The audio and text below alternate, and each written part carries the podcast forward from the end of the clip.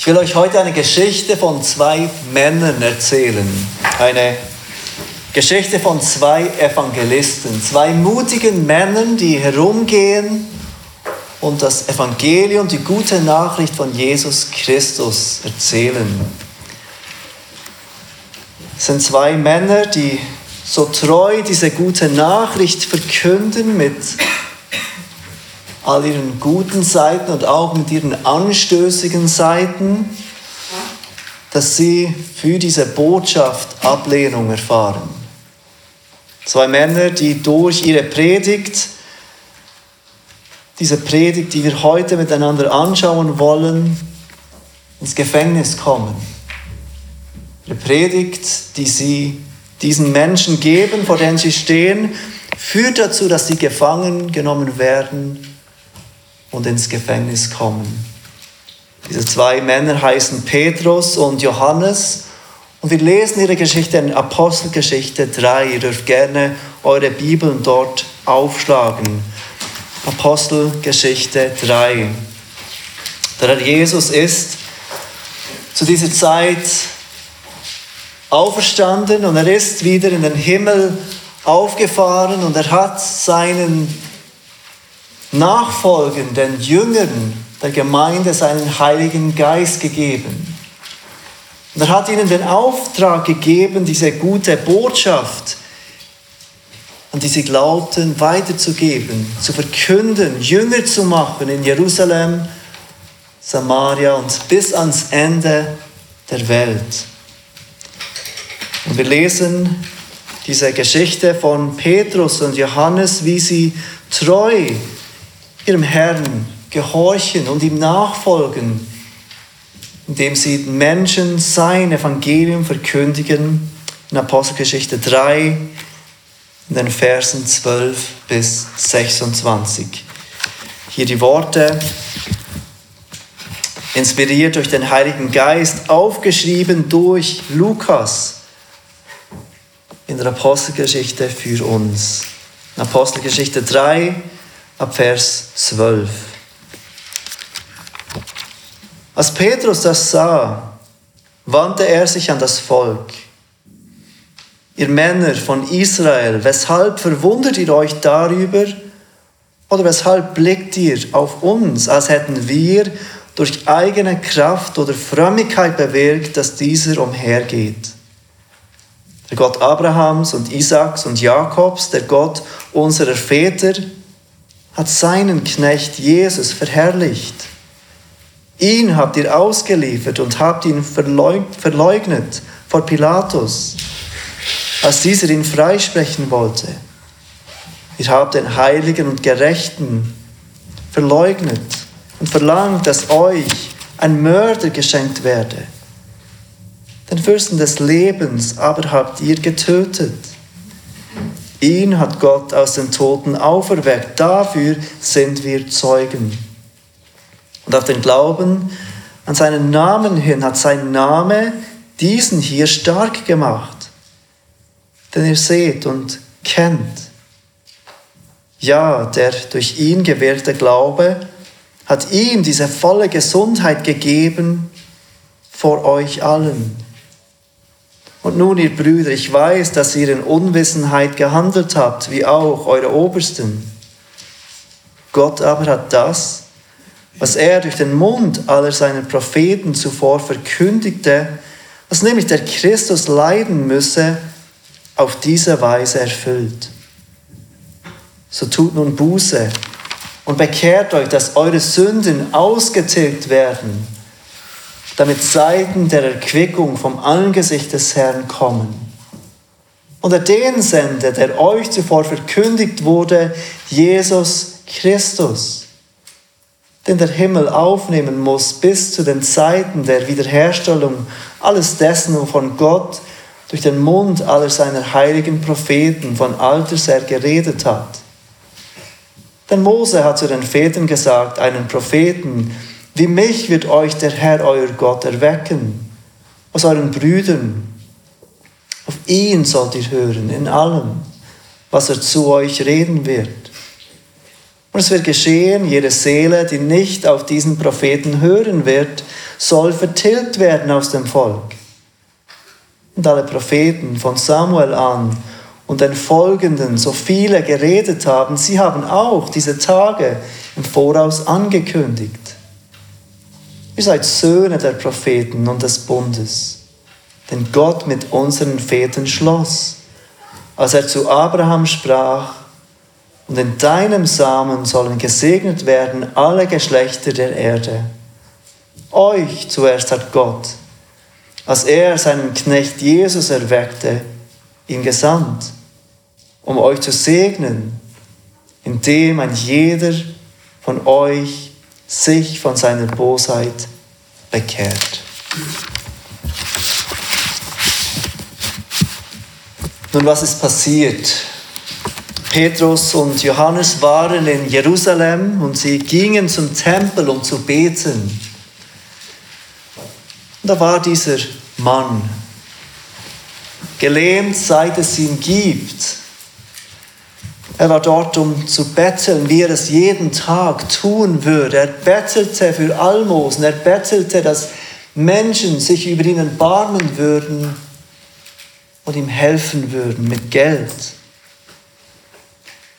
Da fragte natürlich auch die zwei Apostel, Petrus und Johannes. Und Petrus spricht zu diesem Mann, Silber und Gold habe ich nicht. Was ich aber habe, das gebe ich dir im Namen Jesu Christi des Nazareners. Steh auf und geh umher. Mit der Hilfe von Petrus steht dieser Mann auf. Tatsächlich, es passiert, was Petrus ihm befiehlt. Und dieser Mann das erste Mal in seinem ganzen Leben überhaupt steht auf seinen Füßen. In Apostelgeschichte 4 wird erwähnt, dass dieser Mann über 40 Jahre alt ist.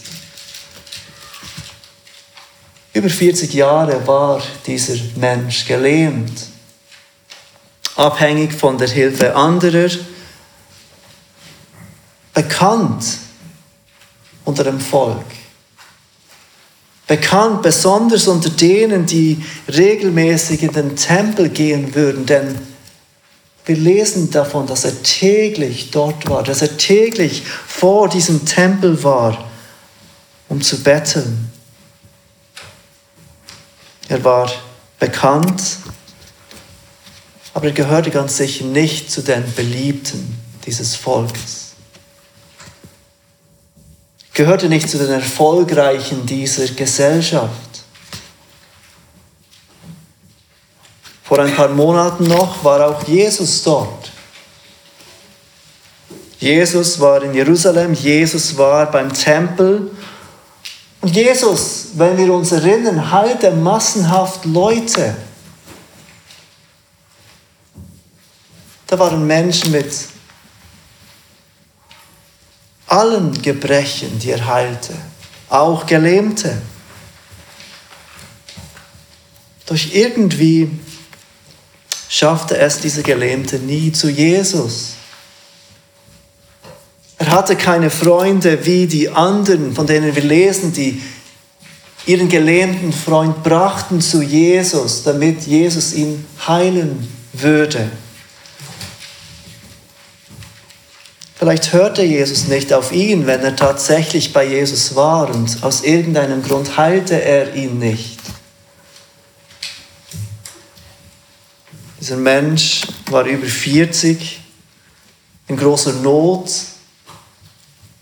Viele um ihn herum wurden geheilt. Viele um ihn herum erlebten das, was sie so gerne möchten, Heilung an ihren Körpern, doch er nicht. In der Zwischenzeit wurde Jesus gekreuzigt, Jesus war nicht mehr da und er ist immer noch da, über 40 Jahre alt, immer noch mit seiner Lähmung. Und dann endlich kommt sein Tag, endlich war es soweit. Diese zwei Männer, Apostel, kommen zu ihm Und er denkt nicht daran, sie um Heilung zu bitten. Er bittet, dass sie ihm helfen würden für sein, seine tägliche Not, seine täglichen Bedürfnisse. Lukas berichtet uns, wie dieser Mann geheilt wird. Und wie dieser Mann, nachdem er geheilt wird, mit Petrus und Johannes in den Tempel geht. Wie er umhergeht und wie er umherspringt im Tempel, wo sich diese Menschen versammeln, um zu beten und wie er dabei Gott lobt. Gott, der ihm endlich Heilung gegeben hat. Stellt euch diese Situation einmal vor. Da waren Menschen im Tempel, die gerade an diesem Mann vorbeigelaufen sind. Sie haben ihn gesehen, wahrscheinlich kannten sie ihn, weil er immer dort war. Einige dachten, oh nein, er ist schon wieder hier. Und schon wieder will er Geld von mir. Andere dachten, dieser Arme, hat keine Verwandten, die ihm helfen würden, die für seine Bedürfnisse sorgen würden. Deshalb bettelt er hier allein Tag für Tag vor diesem Tempel. Jetzt plötzlich sehen sie diesen Mann umherspringen. Das erste Mal auf seinen Füßen. Stellt euch seine Freude vor. Und es ist kein Wunder, dass sie erstaunt waren, dass sie mit Erstaunen reagieren, dass sie verwundert waren, was passierte jetzt mit diesem Mann? Der Geheilte blieb mit Petrus und Johannes. Und so war für alle klar, diese zwei hatten irgendetwas damit zu tun, irgendetwas taten Petrus und Johannes, dass dieser Mann plötzlich gehen konnte. Und die Menschen fangen an, sich zu fragen und sich um diese zwei Apostel zu scharen. Und jetzt plötzlich sind alle Scheinwerfer auf diesen zwei. Und die Menschen erwarten eine Erklärung, was ist passiert mit diesem gelähmten Mann. Was würdest du machen in dieser Situation? Plötzlich alle Scheinwerfer auf dir. Und von dir wird eine Erklärung erfragt. Ich nehme nicht an, dass du auch umhergehst und Gelähmte heilst, aber ich nehme an, dass es dir auch schon passiert ist, dass du plötzlich in einer Situation warst, wo du gefragt wurdest über deinen Glauben. Vielleicht sitzt du in einer Runde mit deinen Arbeitskollegen zusammen am Montag und jeder erzählt von seinem Wochenende. Was hast du gemacht am Wochenende? Was hast du gemacht am Wochenende? Und plötzlich kommen sie zu dir. Was hast denn du gemacht am Wochenende? Scheinwerfer auf dir, Gelegenheit von deinem Glauben an Jesus zu erzählen.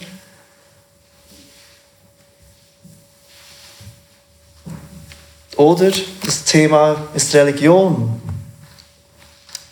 Und du wirst gefragt, was glaubst du eigentlich? Eine Einladung von deinem Glauben an Jesus zu erzählen.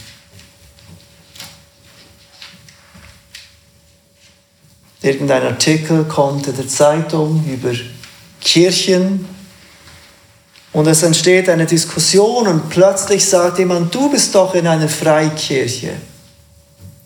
Was glaubt ihr eigentlich? Was macht euch anders? Du bist in einer Baptistengemeinde. Was glauben denn Baptisten? Plötzlich sind die Scheinwerfer auf uns. Und wir haben Gelegenheit, von unserem Glauben an die Auferstehung zu erzählen. Doch so oft nehmen wir diese Gelegenheit nicht wahr. Wir wissen, wie die Geschichte weitergeht von Petrus. Petrus nimmt diese Gelegenheit, die er hat, sehr wohl wahr.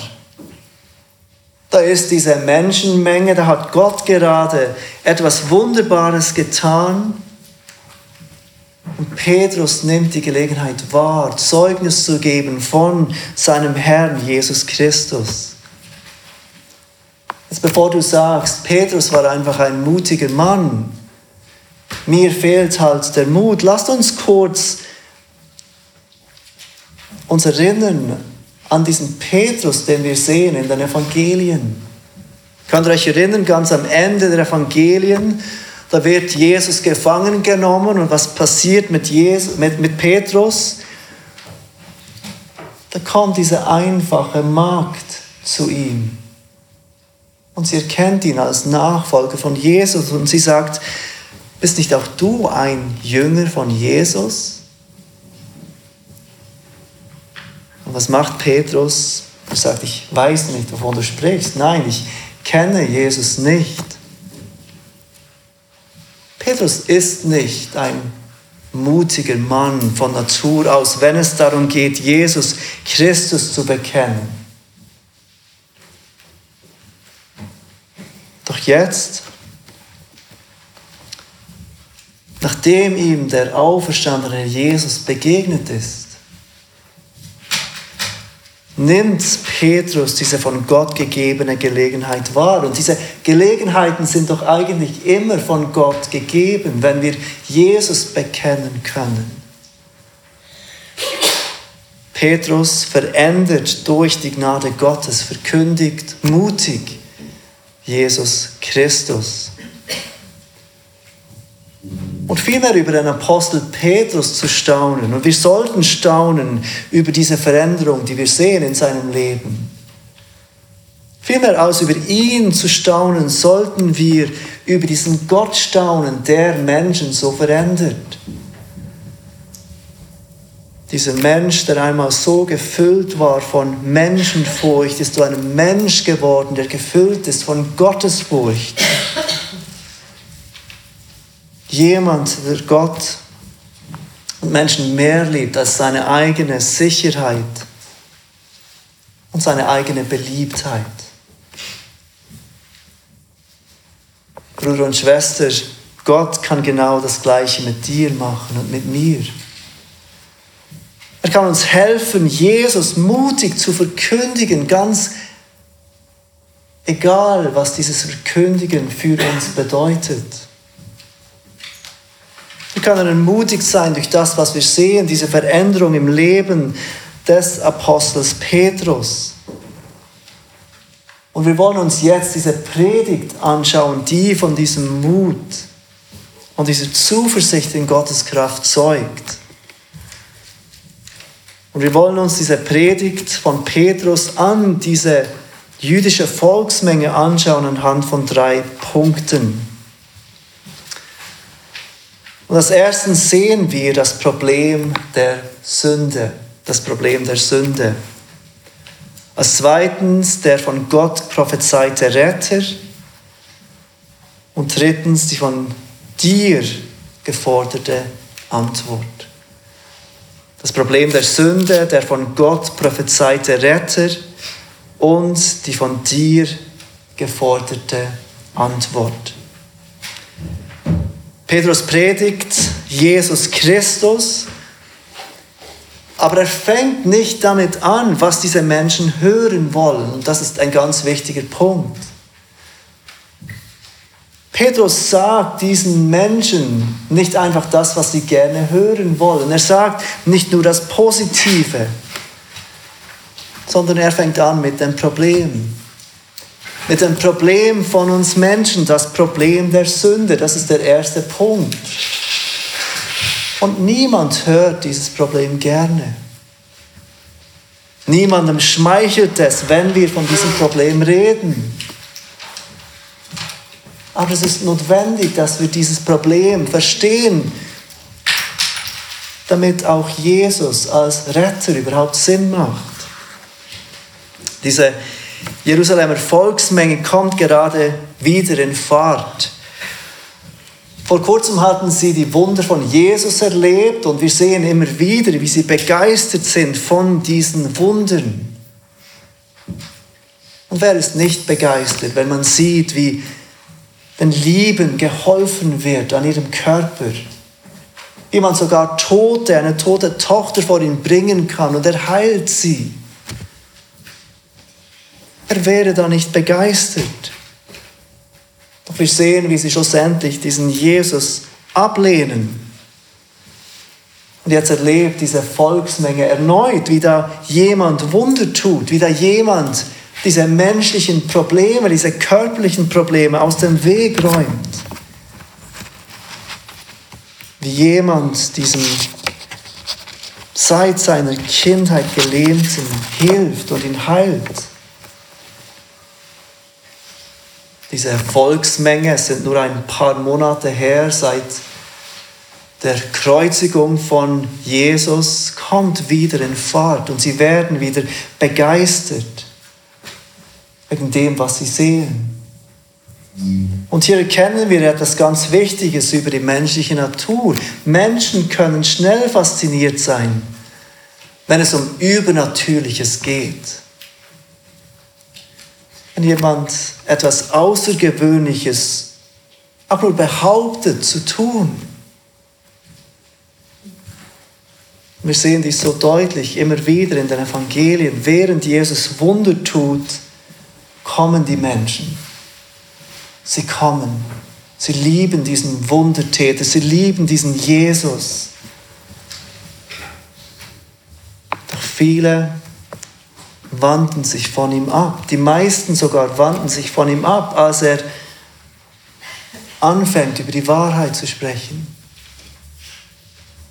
Als er anfängt zu sagen, weshalb er hier ist, nämlich um Sünder zur Buße zu rufen. Wenige wollen hören und wenige bleiben bei ihm, als er zu Selbstverleugnung aufruft. Petrus konfrontiert diese Menschen mit der Wahrheit. Wir sehen es im Vers 12. Ihr Männer von Israel beginnt er. Weshalb wundert ihr euch darüber oder weshalb blickt ihr auf uns, als hätten wir durch eigene Kraft oder Frömmigkeit bewirkt, dass dieser umhergeht? Es waren nicht wir, sagt er, die dieses Wunder vollbrachten. Schaut nicht auf uns, Werdet nicht begeistert von uns. Wir sind nichts Besonderes. Wir wollen nicht, dass ihr uns nachfolgt, wie ihr es am Anfang mit Jesus tatet. In Vers 13 geht er weiter. Der Gott Abrahams und Isaaks und Jakobs, der Gott unserer Väter, hat seinen Knecht Jesus verherrlicht Ihn habt ihr ausgeliefert und habt ihn verleugnet vor Pilatus, als dieser ihn freisprechen wollte. Seht ihr, wie Petrus die Sünde diesen Menschen direkt anspricht?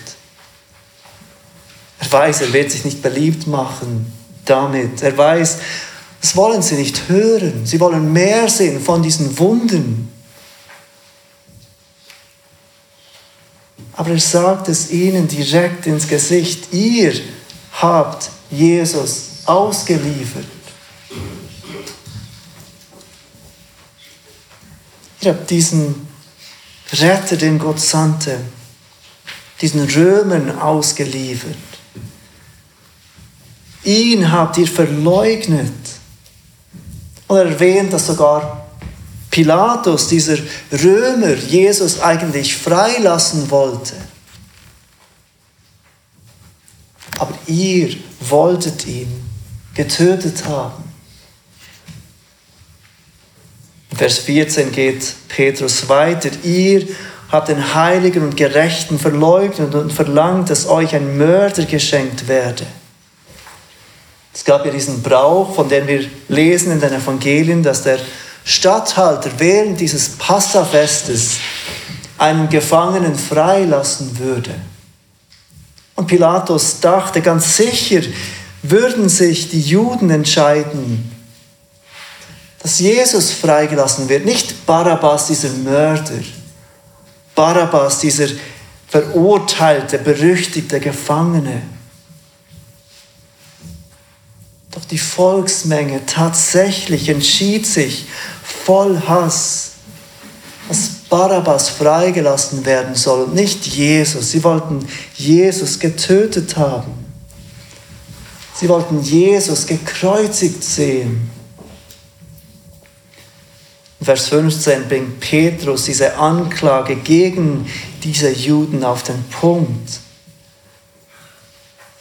Den Fürsten des Lebens habt ihr getötet. Was für eine Ironie, diese Menschen, für die Jesus kam, bringen den Fürsten des Lebens um. Es waren ja eigentlich nicht sie, die Jesus töteten, es waren die Römer. Aber Petrus sieht es genau richtig. Sie, das jüdische Volk, war dafür verantwortlich, dass Jesus, dieser Fürst des Lebens, getötet wurde. Jesus wurde durch die Römer getötet, aber es waren die Taten, die Worte dieser Juden, die dafür verantwortlich waren, dass Jesus gekreuzigt wurde. Und genau gleich wie die Juden nicht auf die Römer zeigen konnten, so können wir heute nicht auf die Juden zeigen, die Jesus töteten.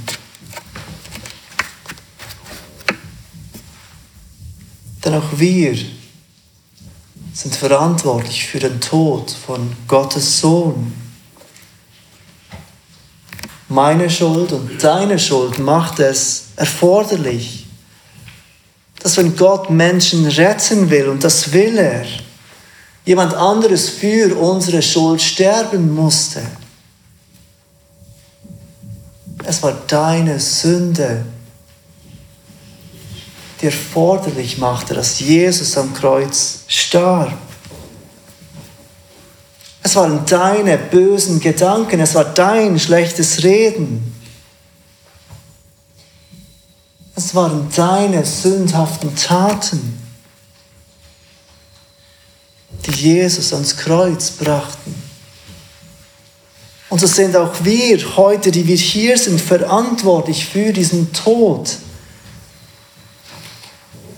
des Fürsten des Lebens. dieses Problem der Sünde, das Petrus an diesem Tag so direkt anspricht, betrifft auch dich und mich. Es betrifft jeden Menschen, der heute lebt. Jeden Menschen, dem du begegnest. Jeden Menschen, mit dem du arbeitest. Und jeder von uns wird für dieses Problem der Sünde bezahlen. Mit einem Leben in ewiger Verdammnis. Es sei denn, dass wir von Gott diese Rettung erleben. Und das ist der zweite Punkt, zu dem wir heute Morgen kommen, der von Gott prophezeite Retter. Wenn ihr noch einmal Vers 15 anschaut, dann hört dieser Vers nicht mit dem Tod von diesem Fürst des Lebens auf, sondern er geht weiter. Ihn hat Gott aus den Toten auferweckt, dafür sind wir Zeugen. Am dritten Tag nach seiner Kreuzigung stand Jesus auf von den Toten. Er blieb nicht in diesem Grab. Dieser Fürst des Lebens blieb nicht im Tod. Durch die Kraft Gottes stand er auf zu neuem Leben und er lebt. Das ist es, was wir heute feiern. Jesus lebt, er lebt in der Tat. Dass dieser Glaube an den auferstandenen Herrn Kraft hat, sehen wir nicht nur im Leben von Petrus, der hier so mutig Christus verkündigt, sondern auch in dem, was gerade passiert. Was passiert war mit diesem Gelähmten, Vers 16, und auf den Glauben an seinen Namen hin hat sein Name diesen hier stark gemacht. Denn ihr seht und kennt, ja, der durch ihn gewählte Glaube hat ihm diese volle Gesundheit gegeben vor euch allen. Es war die Kraft dieses auferstandenen Herrn und den Glauben in diesen Herrn, der diesen Mann, diesen Gelähmten zu einem laufenden, zu einem hüpfenden, zu einem Gott lobenden Menschen machte. Nachdem Petrus in den Versen 13 bis 15 diese große Schuld der Juden hervorhebt, zeigt er, dass ihre Schuld nicht alles ist, was angesprochen werden muss. Es ist wichtig, dass er damit anfängt. Es ist wichtig, dass sie sich ihre Schuld bewusst werden. Aber er will nicht Verzweiflung über ihre Schuld in ihnen auslösen. Trotz ihres großen Versagens, trotz der schwerwiegenden Sünde, diesen Sohn Gottes zu verleugnen, zu verspotten, zu verwerfen, bleibt Hoffnung. Und so sagt Petrus in Vers 17, und nun, ihr Brüder, ich weiß, dass ihr in Unwissenheit gehandelt habt, wie auch eure Obersten. Bemerkt, wie Petrus diese Menschen in Vers 17 anspricht. Bisher hat er immer von, hat er immer zu ihnen gesprochen. Ihr, ihr, ihr, ihr habt. Jetzt nennt er sie Brüder. Und er meint damit nicht, dass sie seine Brüder im Herrn sind, als wären sie bereits Christen. Aber er gibt damit zu erkennen, dass er auch einer von ihnen ist dass er nicht auf sie herabblickt und von oben herab zu ihnen spricht. Aber eine ganz wichtige Weise identifiziert sich Petrus mit ihnen, natürlich auch, weil er ein Mitjude ist mit ihnen. Zeigt, dass er im Grunde nicht anders ist als sie. Und dann spricht er von dieser Unwissenheit. Sie haben in Unwissenheit gehandelt, wie auch die Obersten, die für die Kreuzigung verantwortlich waren. Und Petrus sagt damit ganz sicher nicht, dass sie keine Schuld für ihre Sünde haben, weil sie einfach nicht wissen, was sie taten. Sonst hätte er nicht gerade zu ihnen direkt gesprochen über ihre Schuld. Sie haben gegen Jesus gesündigt. Sie haben gegen Gott gesündigt.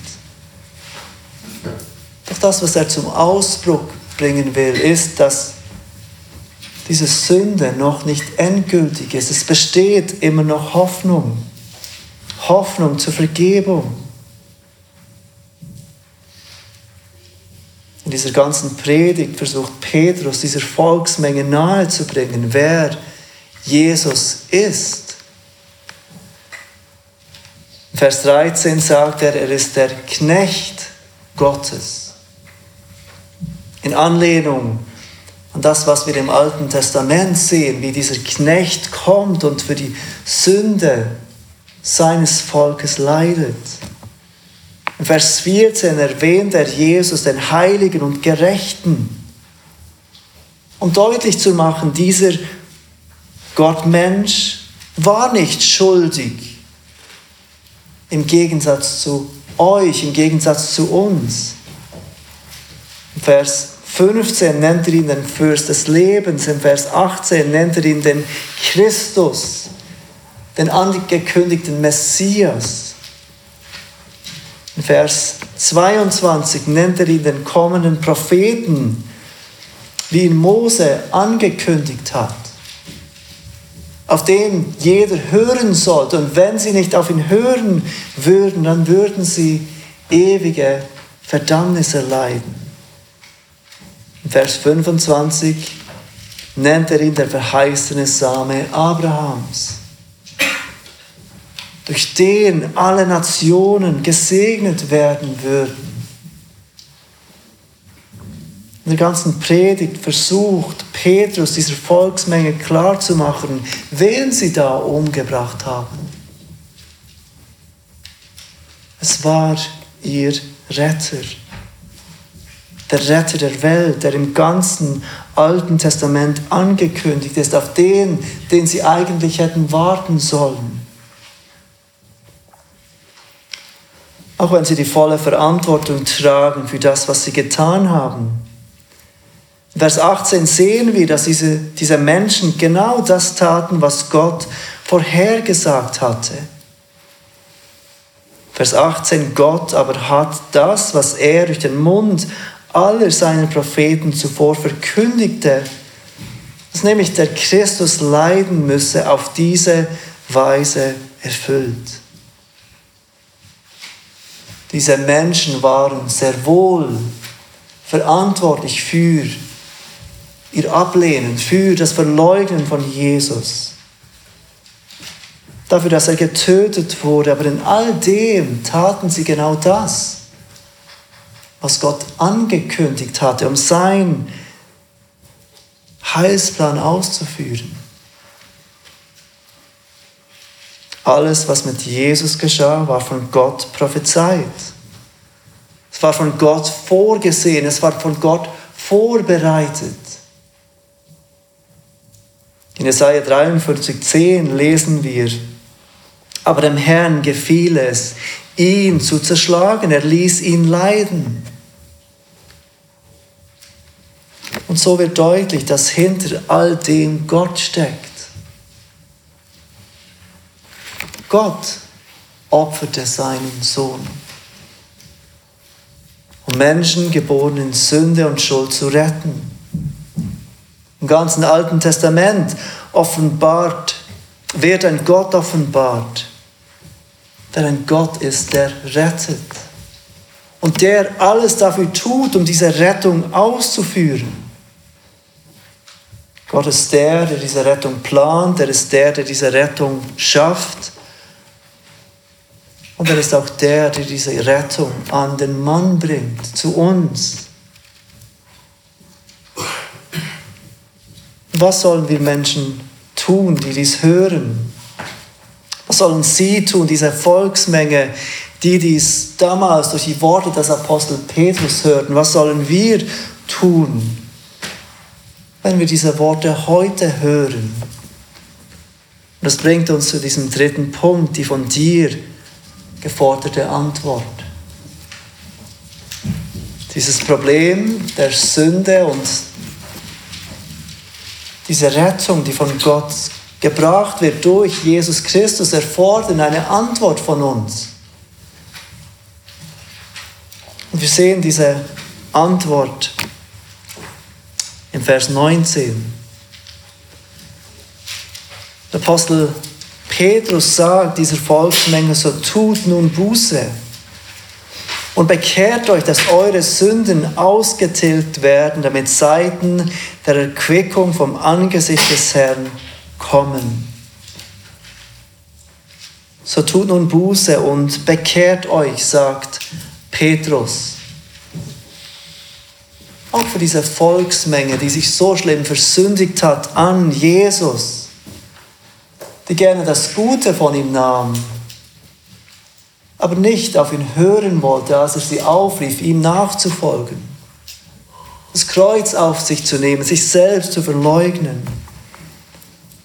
Auch für sie war es noch nicht zu spät, die dafür verantwortlich waren, dass dieser Unschuldige, den Pilatus eigentlich freilassen wollte, gekreuzigt wurde. Auch für sie war es noch nicht zu spät, die zusammen mit ganz vielen anderen riefen, kreuzige ihn, kreuzige ihn. Auch für sie bestand Hoffnung.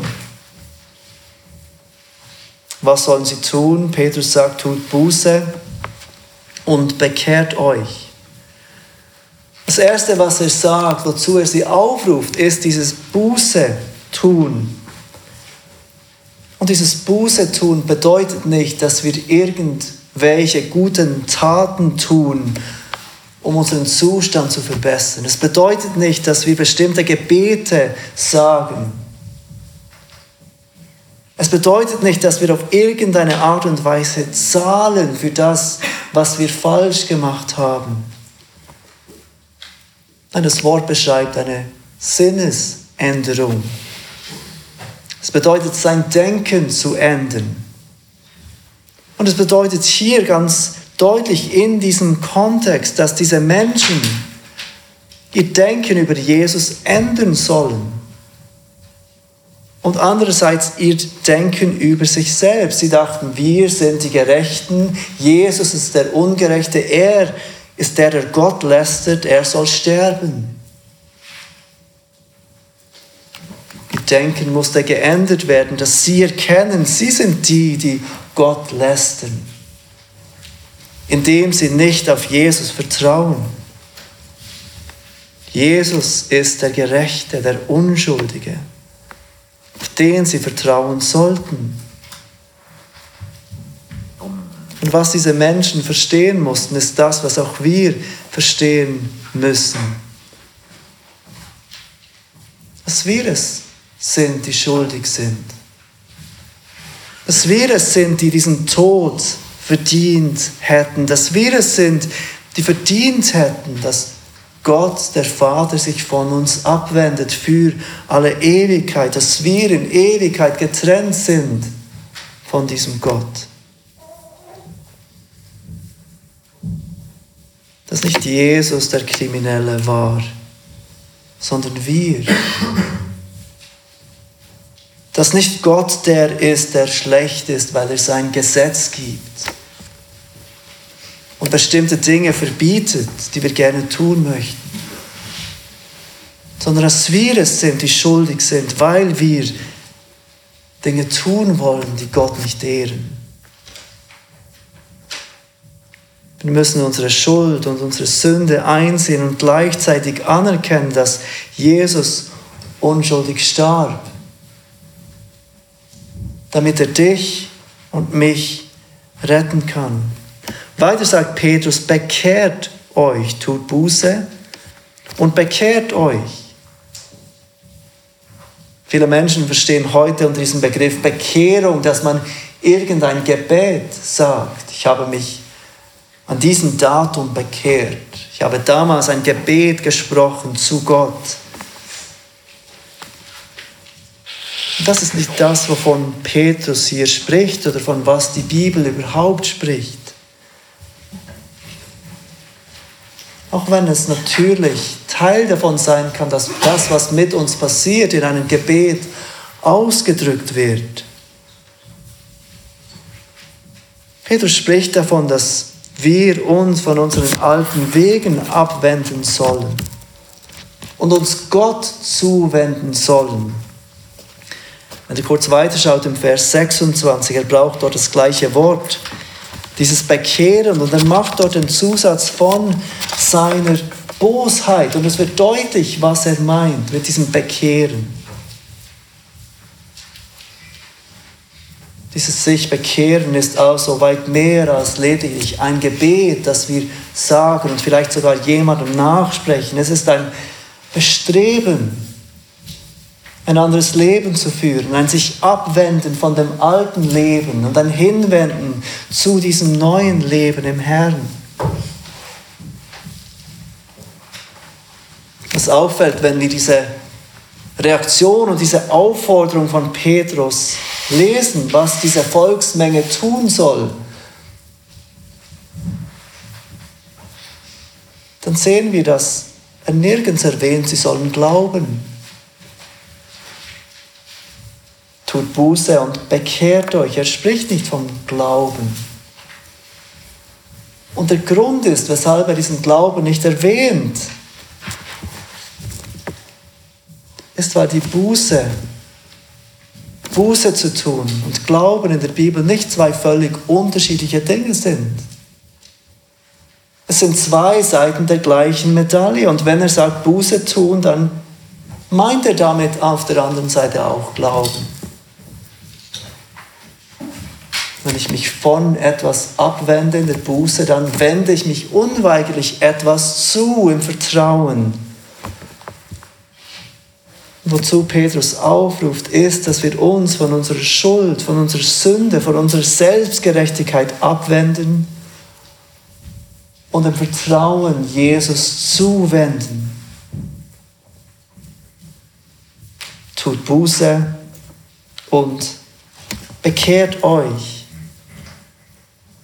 Was passiert, wenn diese schuldige Volksmenge auf die Worte des Petrus hört und Buße tut? Petrus erwähnt es weiter in Vers 19, dass eure Sünden ausgetilgt werden, damit Zeiten der Erquickung vom Angesicht des Herrn kommen. Erkennt ihr diese Hoffnung hinter diesen Worten? Trotz ihrer großen Sünde war noch nichts verloren. Diese Menschen lehnten Jesus ab, sie lehnten ihn bewusst ab, obwohl sie ihn sahen, obwohl sie ihn hörten, obwohl sie seine Wunder sahen. Doch die Hoffnung war nicht verloren. Diese Menschen konnten sich heute vom Apostel Petrus von dem, was sie mit ihren eigenen Augen sahen, in diesem Mann, geheilt wurde, und von dem, was sie durch ihre eigenen Augen Ohren hörten, durch den Apostel Petrus überzeugen lassen, dass Jesus wirklich der Fürst des Lebens ist. Und das Gleiche gilt für dich heute. Ganz egal, wie deine Vergangenheit aussieht. Vielleicht hast du schon dein ganzes Leben von Jesus gehört. Vielleicht hast du Jesus abgelehnt. Vielleicht war dein Bekenntnis bis heute oberflächlich. Und es führte nicht dazu, dass du ein Leben der Buße führst.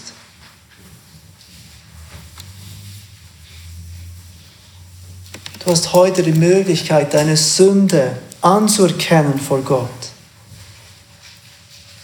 Deine Sünde zu bereuen dich abzuwenden davon und neu auf diesen auferstandenen Jesus zu vertrauen, der nicht nur Lahme gehend machen kann, der nicht nur Blinde sehend machen kann, der nicht nur Taube hörend machen kann, sondern der auch geistlich tote Menschen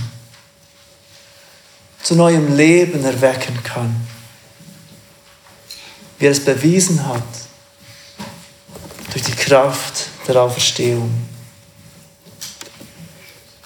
Diese Predigt des Apostel Petrus führte dazu, dass sich viele dieser Menschen überzeugen ließen. Stellt euch das vor, sie ließen sich nicht überzeugen durch Jesus. Doch jetzt hören sie diese Worte des Apostel Petrus.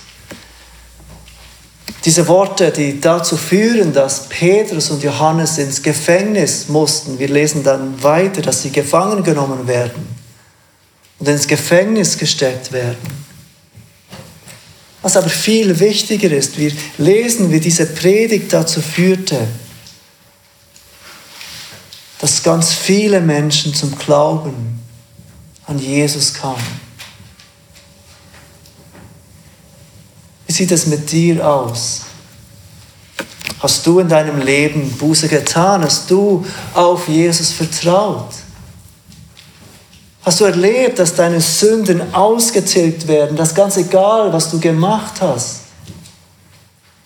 du rein, ohne Schuld vor Gott stehen kannst?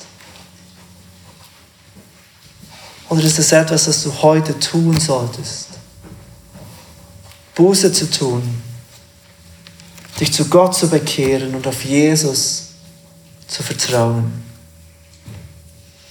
Wenn du das erlebt hast, wenn du das getan hast durch Gottes Gnade, dann ist es ganz sicher etwas, das du weiter sagen solltest.